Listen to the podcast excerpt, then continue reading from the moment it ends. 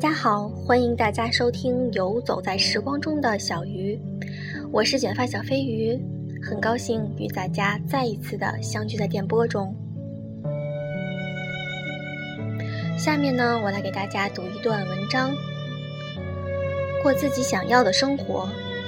张嘉佳，过自己想要的生活，上帝会让你付出代价。照顾好自己，才能爱别人。如果你压抑、痛苦、忧伤、不自由，又怎么可能在心里腾出温暖的房间，让重要的人住在其中？如果一颗心千疮百孔，里面的人就会被雨水打湿。你千辛万苦改变，觉得要去适合这个世界。因为怜悯自己偷偷留下的一小部分，在抵达后发现那一部分终于重新生长，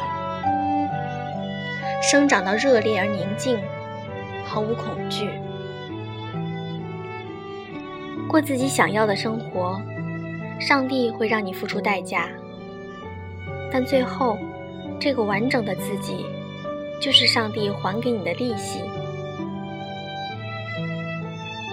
在空闲的时候，我和大家说睡前故事，从来不想告诉你解决问题的办法，只是告诉你活着会有这些问题，而这些问题我们都会找到解决的办法。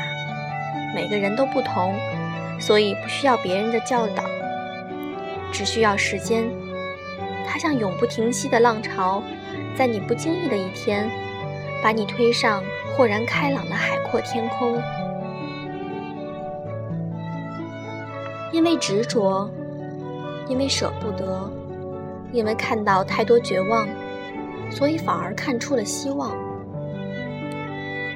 哪怕花开两朵，总要天各一方。感谢以前失去的世界，才有如今看见的世界。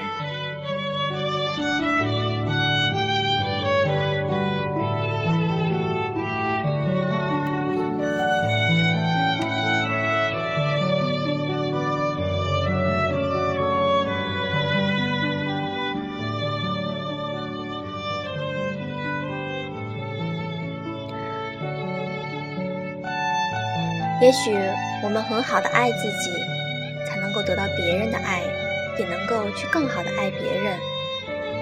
爱是相互的，是需要共同的努力，相互的付出。